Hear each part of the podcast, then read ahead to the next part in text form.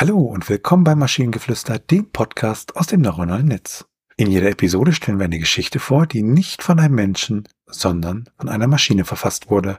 Und damit kommen wir zu unserer heutigen Geschichte über den Schmerz in der Welt. Es war eine Zeit, in der der Schmerz in der Welt wie ein trauriger Schleier lag. Ein Schleier, der sich über die Herzen der Menschen legte und ihre Seelen zu erdrücken schien. Niemand wusste, woher dieser Schmerz kam oder wie man ihn lindern konnte. Er war einfach da, allgegenwärtig und unerklärlich. Die Menschen wandten sich an ihre Götter, ihre Führer und Weisen, um Rat und Trost zu suchen, aber es gab keine Antworten. Stattdessen hörten sie nur ein leises Flüstern der Dunkelheit, das ihnen sagte, dass der Schmerz nicht nur ihnen, sondern auch um sie herum sei. Die Welt war von Schmerz und Leid erfüllt. Die Natur selbst schien zu weinen, und die Tiere flüchteten vor dem Schmerz, der sie umgab.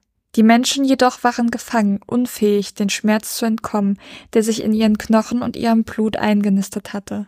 Doch dann geschah etwas Merkwürdiges, etwas, das niemand erwartet hatte. Ein kleines Kind, das von niemandem beachtet wurde, begann den Schmerz zu spüren. Es war ein Schmerz, der so tief und so wahr war, dass das Kind dazu brachte, nach Antworten zu suchen. Es wanderte durch die Welt, beobachtete, hörte zu und fühlte den Schmerz der anderen. Es gab ihm einen Sinn des Leidens und es wusste, dass es etwas tun musste, um zu helfen. Also begann es, kleine Dinge zu tun, um die Schmerzen zu lindern.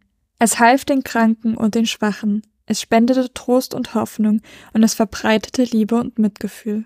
Zuerst schien es, als würde das Kind nichts bewirken können, aber dann geschah etwas Erstaunliches. Die Menschen begannen sich zu verändern. Sie öffneten ihre Herzen und ihre Seelen und nahmen das Kind an. Sie begannen ihre eigenen Schmerzen zu erkennen und zu teilen, und sie fingen an, sich gegenseitig zu helfen. Der Schmerz in der Welt wurde nicht vollständig beseitigt, aber er wurde leichter erträglich.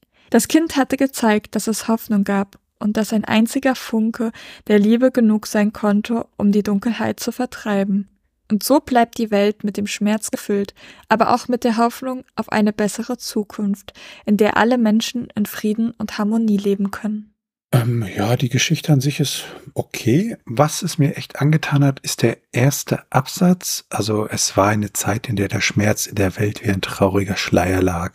Ein Schleier, der sich über die Herzen der Menschen legte und ihre Seelen zu erdrücken schien und so weiter. Und den fand ich ziemlich cool und gut.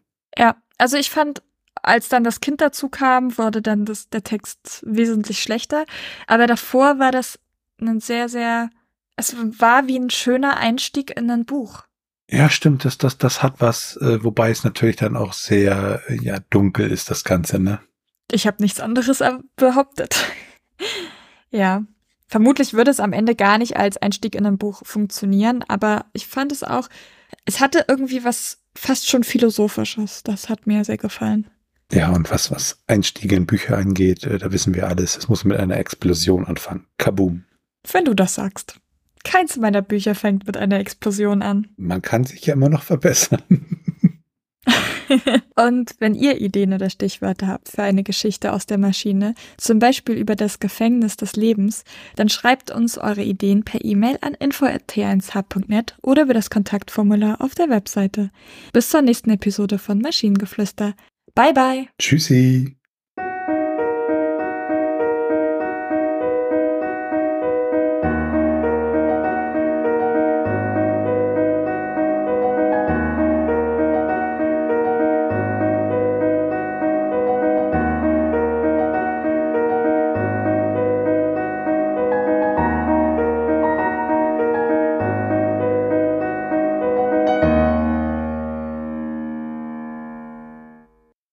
Eine Produktion von Tone Age. T1H.net